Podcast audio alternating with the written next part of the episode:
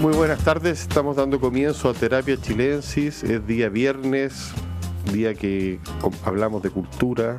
Me acompaña Sofía García Huidoro, ¿cómo estás? Muy bien, aquí está. En, los descuentos. Muy bien, muy buenas noches. Buenas tardes todavía, pero en fin.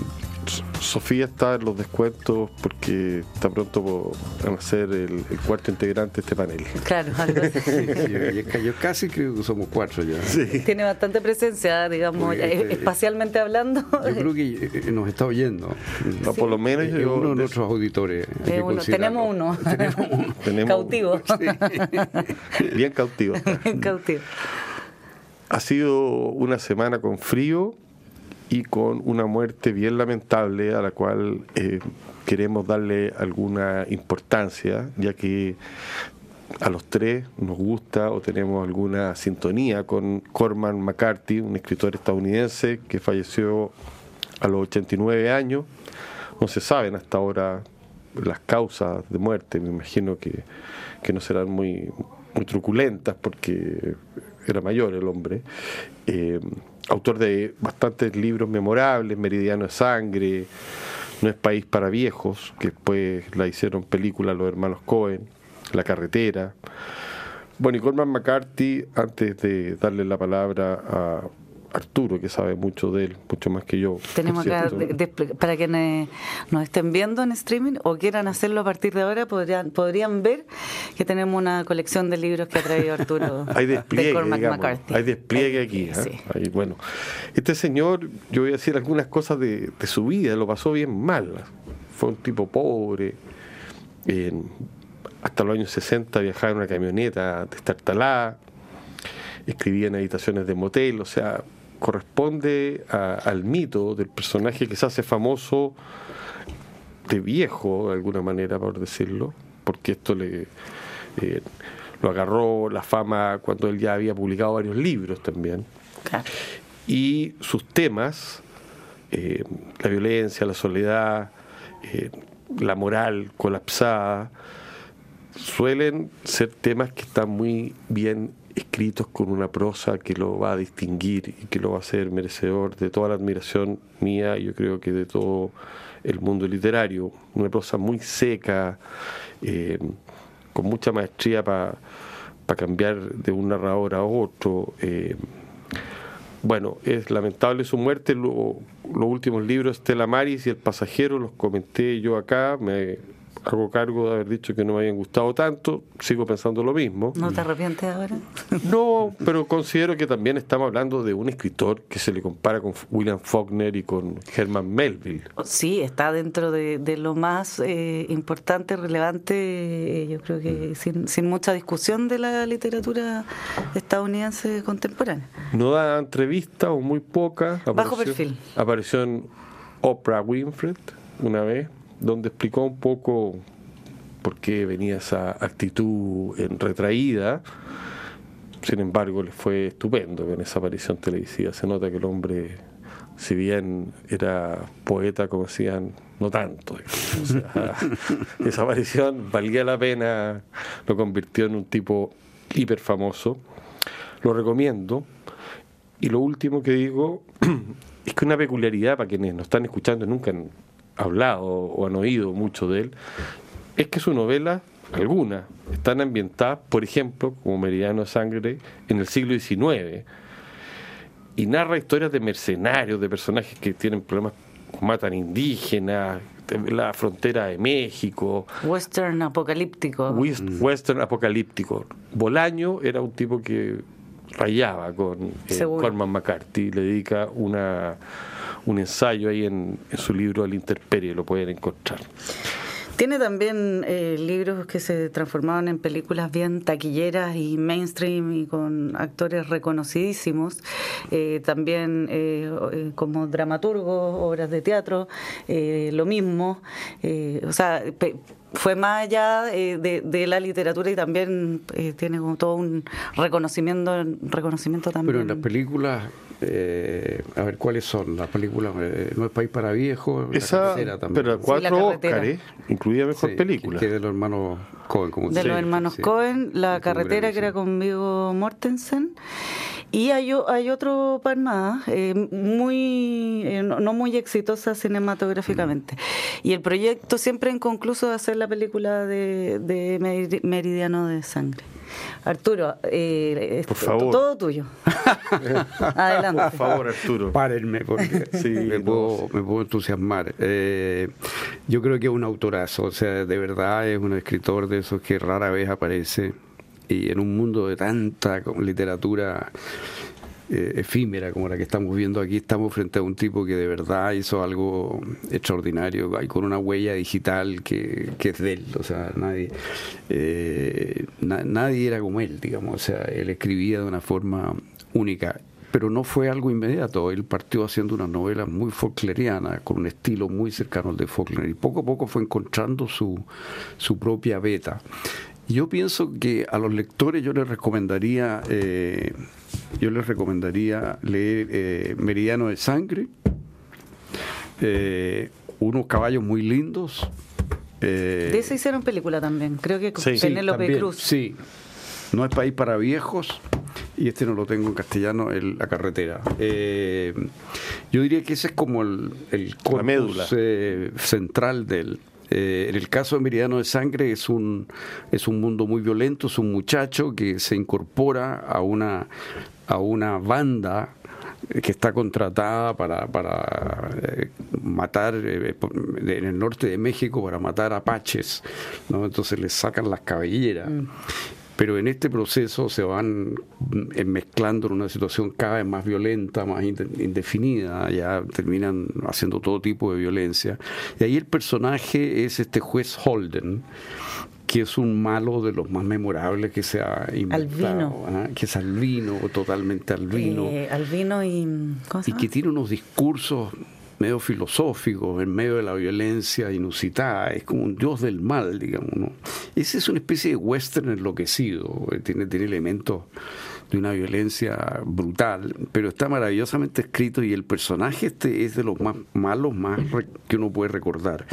Bueno, hay otro gran malo, ¿no es cierto?, que es el, de eh, No es país para viejo, mm. Anton Scheibor, que, que, fue eh, Baden, eh, Javier Bardem en la película. Bardem, el que lo, hizo en la película. Que es un sicario inexpresivo. En, la mafia. Y eso ocurre ahora, porque lo otro ocurre en 1850, estaba pasado algo. Siglo XIX. Cosa real. Y, ahí, claro, ahí eh, la diferencia es que, porque en, general en las novelas de él hay un joven que es iniciado, por así decir, en un mundo de violencia. Eh, ese es como lo que pasa en, eh, en esa novela, lo que pasa en unos caballos muy lindos, o sea, en esa novela digo en Meridiano, de Sangre. ese es como uno de los recursos que él, que él usa, y también en la carretera, digamos, ¿no? Hay, hay un niño, un adolescente, un joven que, que, se enfrenta a un mundo desesperanzado por una violencia desatada, digamos, ¿no? Y, y, eso, eso cambia en No es País para Viejos porque ahí el que tiene ese proceso, el que es iniciado, por así decir, es un viejo, es el viejo sheriff que se encuentra con un tipo de delincuencia, narco, qué sé yo, que para la cual él no está, no está preparado. Ahora, eh, lo, que, lo que es muy característico de él es una prosa con un ritmo absolutamente espectacular. O sea, un uso del I que es muy fantástico, la forma como él va pegando una palabra con otra, con estos i, o una frase con un i, son muchas veces mm. frases muy discordantes, pero el i las une y va creando una, cosa como cesante. Ritmo. Un ritmo cesante muy, muy extraordinario, muy envolvente, muy envolvente y que le permite meter todo tipo de cosas ahí adentro, digamos, porque creado el ritmo, tú puedes encajar cosas muy dispares ahí. Sí, a mí, a mí eso, ponte tú, me, lo que más me encanta, me acuerdo de una novela de él, ahora que murió la estuve repasando, media maldita, que se llama Hijo de Dios en la tercera novela que escribió, eh, que ya está definido el estilo de, McCarthy. Y claro, esta, esta especie de descripción objetiva que entre medio aparece como algo poético y una primera persona que se van entrelazando, por lo menos en Hijo de Dios. Y yo debo decir que no la recomiendo tanto para los menores de edad. es una, fuerte. Es una novela muy degenerada, protagonizada por un señor que se llama Lester Ballard, un hombre violento, lleno de perversiones. Mm. Pero una novela muy atrevida, muy, muy, muy, Bueno, él, él siempre tuvo esta, esta atracción por estos personajes de, una maldad, de una violencia absolutamente impresionante. Y él para, él, para él eso era parte de la vida. Eh, eh, en muchos momentos muchos personajes sugieren eso, de la misma manera que era parte de la vida el azar. ¿no? Eh, está lleno de frases de ese tipo por ejemplo, en, eh, no sé, en, Meridiano de Sangre, por decir algo, eh, aparece eso, ¿no? Eh, por ejemplo, los recuerdos de los hombres son inciertos y el pasado que fue difiere muy poco del pasado que no fue. ¿Ah? Eh, eso es una de las cosas que dice escepticismo total. pues, Holden digamos no es muy muy duro. Eso está muy fuerte. Yo creo que el gran cambio se produce sin embargo en la carretera.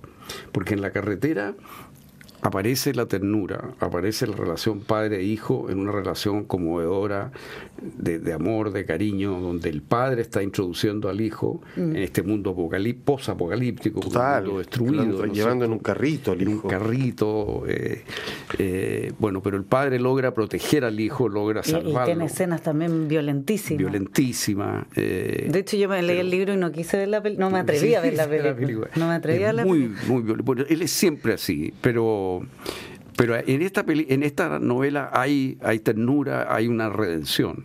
Eh, hay una esperanza. En las otras novelas es mucho más oscuro el mundo, pero en esta novela el hijo al final va a sobrevivir y de alguna manera uno entiende que la vida continúa. ¿no? Tiene, tiene unos párrafos finales que van en esa línea. ¿no? Eh, la mujer le dijo que eso estaba bien, dijo que el aliento de Dios era también el de él, aunque de hombre a hombre por los siglos de los siglos. O sea, así termina un poco la novela, la novela como esta voz que pasa de generación en generación. Entonces el hijo de alguna manera va a seguir vivo mm. en un mundo espantoso, digamos, un mundo horrible, pero, pero, pero es misterioso. Incluso después de eso todavía habla de unas truchas que había antes y que tenían eh, eh, unos mapas o laberintos en su lomo. Eh, y, que en esas profundas cañadas donde vivían estas, estas truchas, todo era, dice, más viejo que el hombre y murmuraba misterio. Así termina la novela con esa palabra, misterio. Hay en la carretera una sensación de un mundo misterioso, terrible, porque ha sido destruido el mundo por algo que no sabemos qué es, pero es un mundo... Eh, eh, pero hay, sin embargo, una, una, esperanza. Y en ese sentido, una novela distinta que, la, que las anteriores, fue como otra fase. Ahora, otra de las cosas que no puedo dejar de destacar, porque me, lo admiro mucho, ya una cosa un poquito más técnica, si ustedes quieren, pero este es un tipo muy con una gran habilidad manual. Tú ves como él describe eh, eh, muy americano eso. Eh, tiene, tiene unas descripciones fantásticas de cómo él va recogiendo en la carretera restos de cosas y va mm. armando nuevas cosas. Es un hombre que tiene una invención permanente, el, padre, ¿no? Para, para, ir, por así reconstruyendo la vida con los restos de lo que quedó. Pero todas estas descripciones son increíblemente interesantes, a pesar de que lo que está describiendo en realidad uno podría pensar que es una buena lata, digamos, cómo el tipo logra... Armar una, sí, como unos carros, unas cosas. Un carro que se, no sé, una rueda, le pone un espejo atrás para ver si alguien viene, entonces encuentra, pone el espejo. Él va solucionando con una habilidad práctica muy americana, digamos, eh, cómo vivir, ¿no? Eh, eh, y cómo, qué, qué sacar de las casas que están abandonadas, destruidas después de este para poder continuar su marcha, que no se sabe mucho hacia dónde es, pero él tiene un rumbo, él va hacia el sur. Eh, y, mantiene ese rumbo. A mí eso me impresiona un poco su... Porque este es un hombre, eh, ya yendo a la persona, digamos, este es un hombre que era hijo de un abogado de mucho éxito él tuvo una infancia, fue un colegio católico, tiene una beta medio, medio religiosa. Sí, aparece Dios. Aparece Dios con cierta frecuencia. También en una obra muy bonita, una obra de teatro Sunset Limited, eh, también aparece eso, ¿no? La, discusión entre un ateo. Es, totalmente existencialista y, que gira en torno a, la, a Dios, a la religiosidad. El suicidio, Dios, porque hay un negro evangélico y un ateo, un profesor ateo. Y eso también es película de Tommy Lee Jones y Samuel Jackson. Eh, no sé si sea buena, porque es como eh, una novela, la verdad. también la vi en versión obra de teatro que la adaptó Rafael Gumucio, de hecho hace unos años atrás, el, 2015. La dirigía Álvaro Villera y actuaba. ¿Funcionaba como teatro? Como teatro sí, funcionaba súper bien. Mira, porque yo la encontré. la película. No, no, la, sé que existe y, la chequeé ahora que la están dando en, HBO Max está disponible. Ah, si, usted, si usted quiere verla. Pero claro, como es, un diálogo muy existencial, eh, Sí. Sí, porque él le puso abajo una novela dramática. Entonces, como que es una novela en realidad. Yo, yo no, sé, no la sentí tan teatro cuando la leí. Mm. Pero en todo caso, eso está en él. Pero luego viene esa etapa donde él eh, eh, entra a estudiar y, estudia física e ingeniería, pero vota los estudios, se mete a la Fuerza Aérea, pasa un tiempo, varios años en la Fuerza Aérea, de ahí sale, eh, vuelve un tiempo a la universidad, pero en definitiva él no, es, ahí, ahí empieza a escribir y, vive con mucha pobreza, muchos mm. años, incluso teniendo éxito literario de, relativo, de, reputación, pero no de venta. El primer libro que realmente fue un exitazo fue este, eh, unos caballos muy lindos. Unos caballos muy lindos, que es un western en el fondo eh, maravilloso. Y, claro, estuvo más de 20 años. Y un libro del año 1992, ¿ah? Sí. Me, preocupé buscar que. Eh, mira, mira cómo termina este libro y con eso me callo, porque, porque, porque, pero mira cómo termina, porque esto es muy el ritmo del.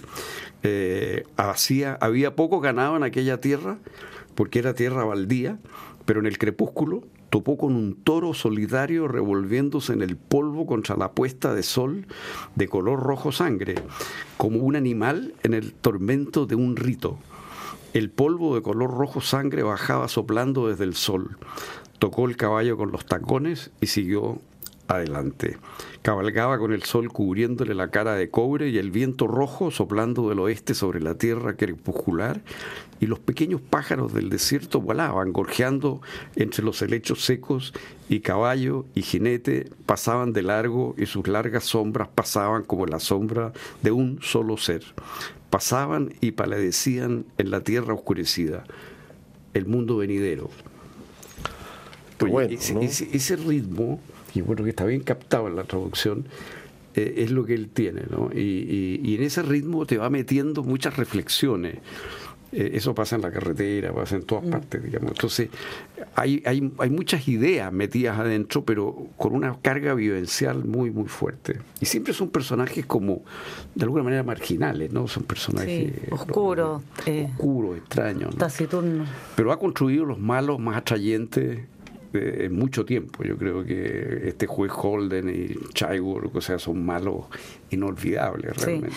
Leía por ahí que en, un proyecto alguna vez de, película de Meriano Sangre sonaba el nombre de, mm, de Philip Seymour Hoffman, del actor, el rubio, eh, para haber hecho de, este juez este albino, que este lamentablemente tampoco sería posible porque murió, pero, pero era un buen nombre en ese momento. Sí, hubo un script y creo que nadie se atrevió a hacerlo, porque es muy violento eso no sé cómo será verlo, ya leerlo. Podría agarrarle a Tarantino de repente, algo así. Mira, hay cosas de Tarantino que yo pienso que tienen algo que ver con, con McCarthy.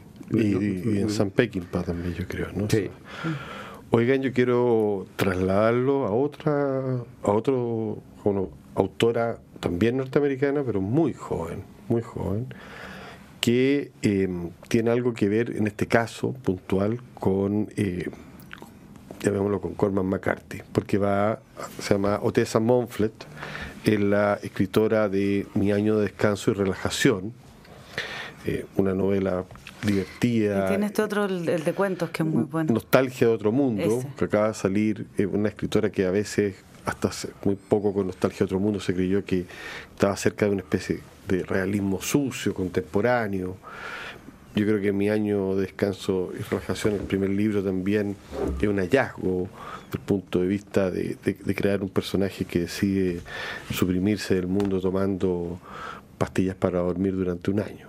Eh, y que la novela solo gira en torno a eso y sea divertida. Bueno, es una escritora con mucha gracia y que en este momento tiene de cabeza a los críticos literarios del mundo discutiendo su último libro que se llama Lap Nova, que es una novela gore, o sea, una novela con sangre, con violencia, en ese sentido engancha con, con, lo que con, McCarthy.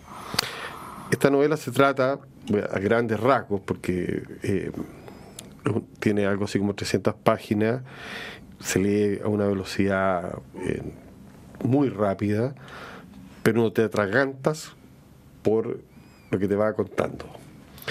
Es un joven pequeño que vive en la pobreza con su padre, viudo, devoto y agresivo, en una aldea medieval que se llama Lap Nova. Este padre, como casi todos los personajes de la aldea, eh, este caso es cojo, medio deforme y tiene una concepción de la realidad muy distorsionado. Su hijo eh, solo haya consuelo en Dios y en las visitas a un personaje que se llama Ina, que es una bruja perturbadora. Estamos hablando de un territorio maldito, eh, donde estos sujetos que viven ahí son vasallos de un señor que es codicioso, medio infantil, absolutamente promiscuo y cruel, que disfruta de humillar a sus súbditos.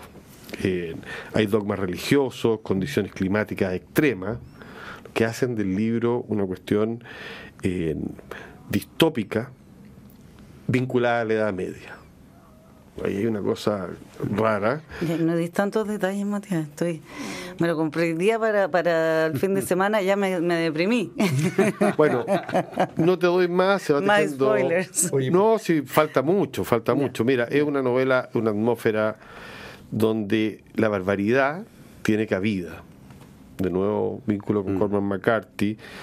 Eh, las barbaridades de la Edad Media, desde la autoflagelación, eh, todas esas cosas, y hay sadismo, hay sangre, hay escenas espeluznantes. Bueno, todo esto podría ser un bodrio, o podría ser una novela cuarta categoría si no fuera por el talento de esta mujer, que es absolutamente impresionante para narrar todas estas historias llenas de supersticiones, de servilismo, masoquismo lleno de ironía también, grotesco, que se parece, para hacerlo simple, a los cuadros de El Bosco. Ah, mira. Es muy raro que una mujer que mm. está más joven, que está haciendo novelas realistas, cosas mm. actuales, se pega este salto sí, mortal. Sí, ella dijo en una entrevista, el arte no tiene moral, sino es propaganda. Entonces, también es una incorrecta absoluta. Mm. ¿Hasta qué punto esta novela obscena y provocadora ya es un, paso un poquito eh, exagerado? Yo me reservo la opinión, yo creo que puede mm. serlo.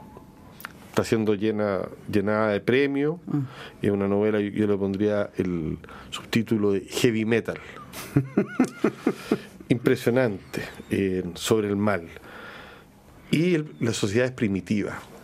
No estoy haciendo ningún spoiler porque está llena de historia. Mm. que estoy, pero sí estoy contando la atmósfera para que no se vayan a mm, clavar y jurar que están comprando mi año de descanso y relajación u otro de los libros de ellos. No es precisamente relajación el libro. No, no. Pero me llama la atención que siendo tan pasada para la punta lo que es la incorrección, corrección que es tal, o sea, que si tú vas a los registros históricos posiblemente se daba así en la Edad Media, pero que se genera una, extrañeza con, la actualidad. Esa es la gracia de la novela. Yo, creo que no tendría ningún éxito, incluso si estuviera muy bien escrita, si no eh, el lector pensara en un momento, bueno, todo esto oscuro, sádico, perverso, parece que se parece en algo a lo que estamos viviendo de otra manera. Bueno, ese vínculo Edad Media, siglo XXI, se viene repitiendo.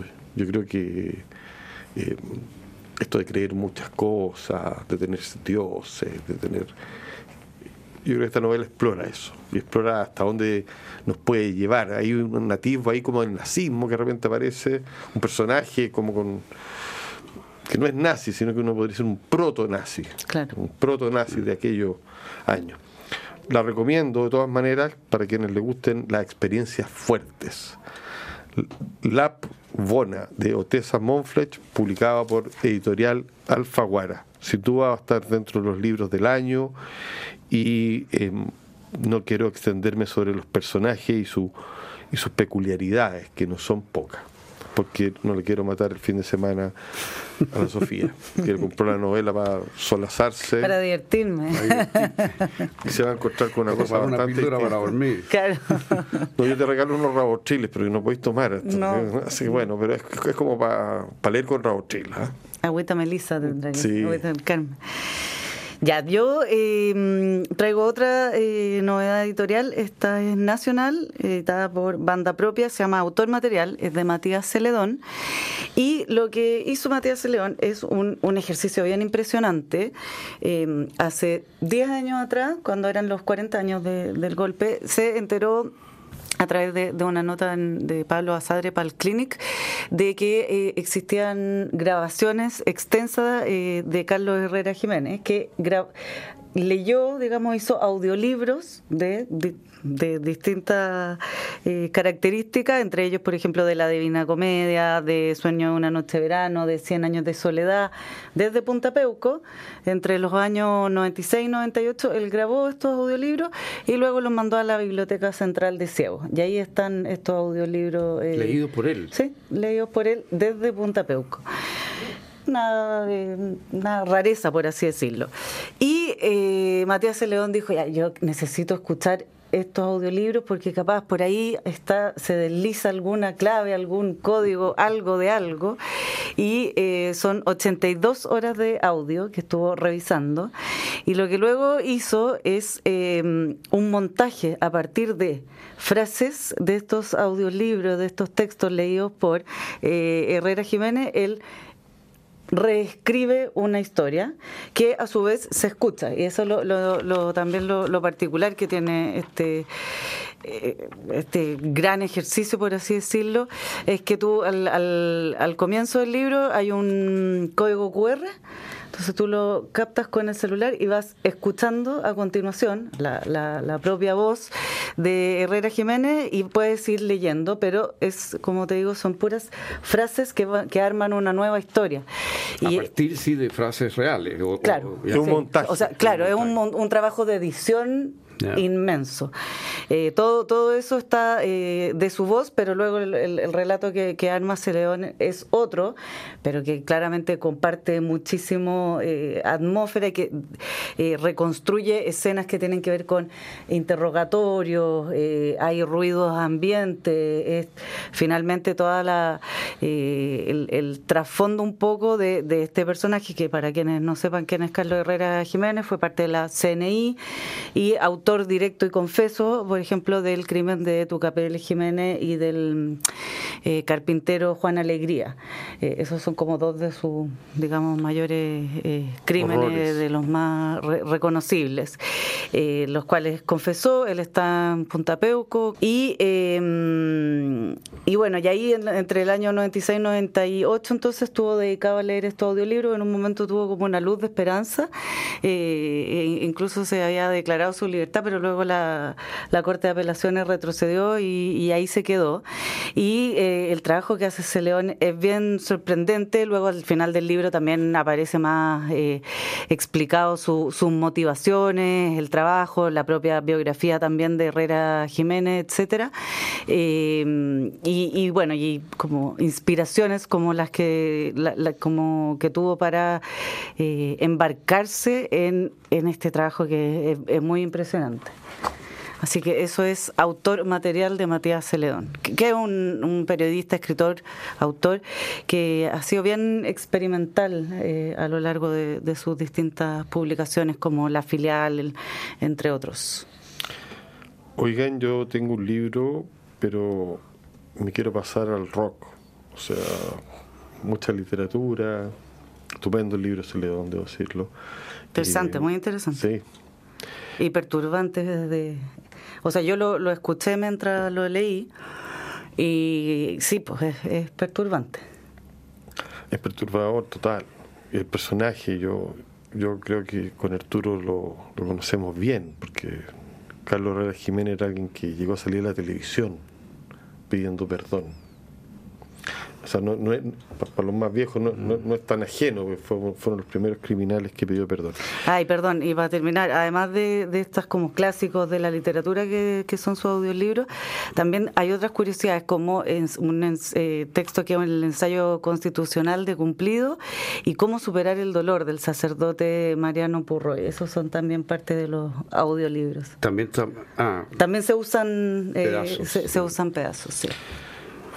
Eh, una editorial rarísima, a mi corto entender, que se llama Club de Fans, nueva. Me acaba de llegar el libro, se lo agradezco mucho. Está traducido y prologado por Rodrigo Lavarriga, no sé si es chilena, te mentiría, pero se llama William Burroughs y el culto al rock and roll de Casey Rae. Yo tenía alguna noticia de este libro un tiempo atrás porque por un artículo que había leído al respecto era un libro que, produjo revuelo en Estados Unidos, porque este tipo, este periodista, eh, de alguna manera hace una investigación sobre cómo la literatura, las novelas de William Burroughs y sus procedimientos para escribir influyeron en distintas celebridades de la música. Estoy hablando muchas. Eh, ¿A qué me refiero? Que el almuerzo desnudo, la máquina blanda o Supernova, esos libros fueron muy importantes para los Beatles, para Bob Dylan, para David Bowie, para Lou Reed, Patti Smith, eh, Nirvana, Radiohead, Sonic Youth. ¿Qué van ¿Con qué van a enganchar en general los músicos? Bueno, con la actitud de Burroughs. Eh, la palabra heavy metal, primera vez que aparece en uno de sus libros, ese concepto, con la idea que va a ocupar Bowie, por ejemplo, em, en sus discos y que lo va a alucinar. Y en Diamonds and Dogs y Black Stars van a ser libros que va a utilizar el cat up, que es esta cosa de recortar fragmentos mm. e irlos pegando. Son una especie como de collage de frases que dan resultados poéticos. Como el libro de Celeón. Sí, como el libro de Celeón. Son montajes. El libro es del cual estoy hablando, o sea, William Burroughs y el culto al rock and roll, está lleno de datos. Por ejemplo, año 77, Burroughs, que era un tipo muy poco dado a la efusividad, le va a mandar una carta de apoyo a los Sex Pistols tras el lanzamiento de God Save the Queen. El tiro reconoció que había, un fenómeno. Eh, Tom York de Radiohead va a componer las letras de Kid ese famoso disco también basado en su técnica. Y según lo que Casey Rae, que este eh, investigador de Burroughs, que te va contando la vida por una parte y cómo se vincula con los músicos, aparte de cómo se vincula con otra gente, un señor más formal, de chaqueta y corbata, heroinómano, experto en todo tipo de oscuridades, pero con un look muy cool. Un caballero. Un caballero él dice que fue Joy Division la banda que mejor pudo captar el imaginario oscuro y un poco grotesco que había creado eh, Burroughs. De alguna manera termina el libro diciendo que ya en los años 90 Nirvana va a ir, va a ser un rito de paso. Entonces todos los músicos entrevistados cuentan las cosas que hablan con este señor que era escritor como le cuenta a Patti Smith, que hay que ser pobre. O sea, da muchas. Eh, la influencia no solo es por los procedimientos y por la obra, sino por su actitud ante la vida. Que se encontraban con un tipo que era mucho más radical que ellos, pero que estaba vestido como un gerente de una empresa. No, no es que tenga fijación con eso, pero a él le encantaba la elegancia y que todas las experiencias extremas que ellos habían buscado y las cuales habían hecho gala, bueno, habían pasado por su vida en Tánger y en otros lugares y, no dejó de ser un punk, llamémoslo, iniciático, por decirlo. Va a adquirir una cosa media, medio hostigosita, que es que muchos le llaman chamán. O sea, a mí me carga esa palabra cuando se trata de gente que no cumple esos roles exactamente, digamos, los maestros, Gurú. chamán, gurú.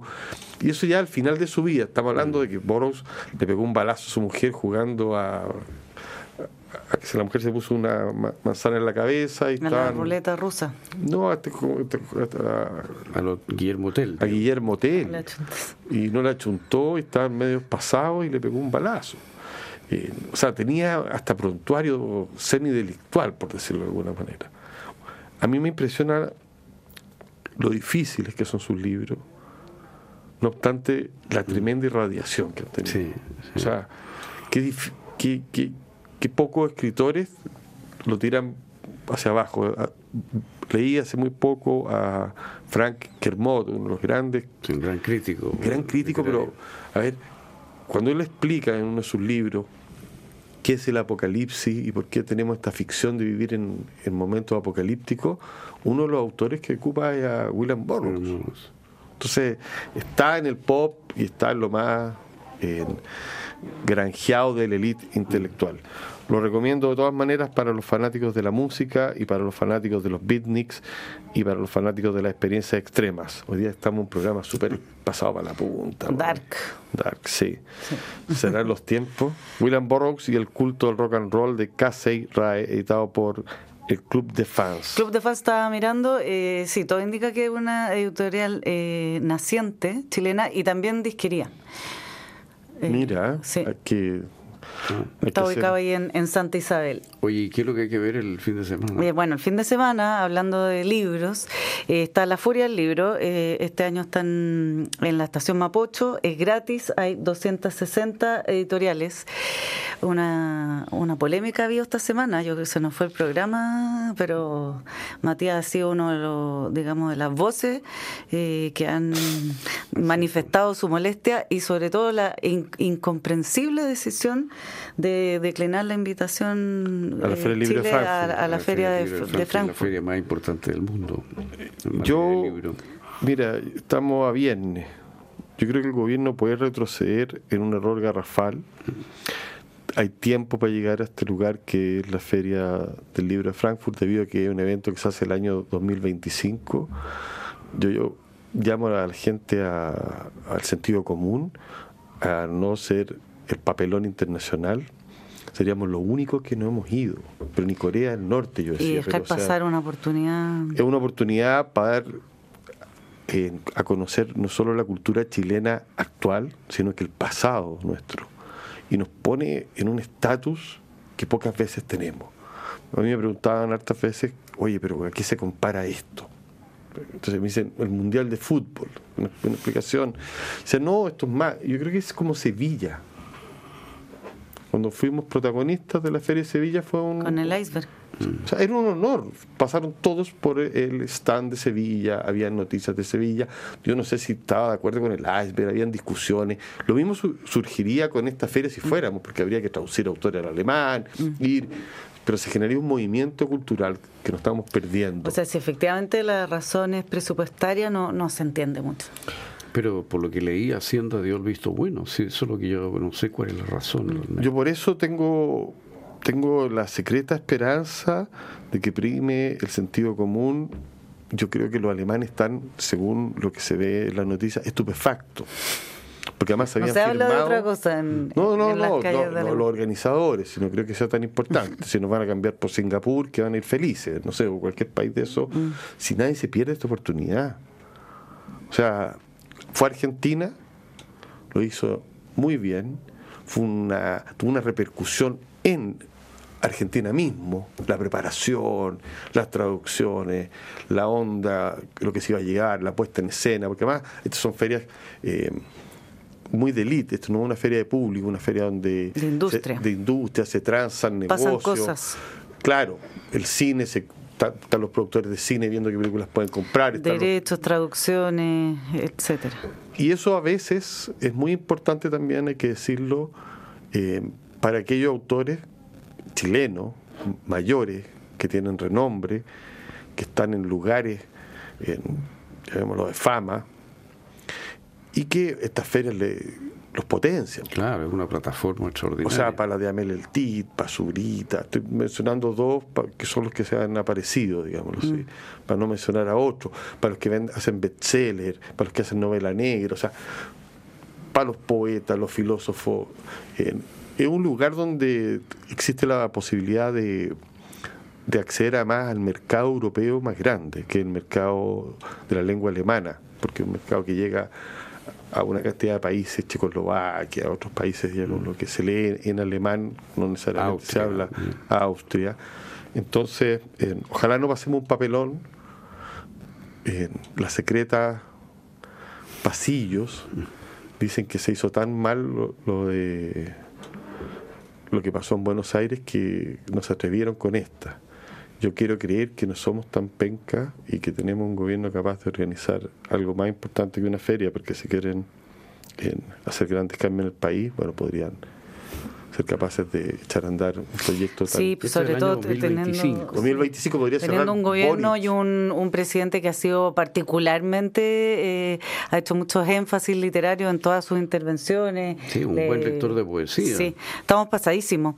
Eh, volviendo a Santiago de Chile, Furia del Libro entonces, Estación Mapocho y bueno, solo voy a mencionar una, una exposición de arte para quienes quieran eh, irse en, otra.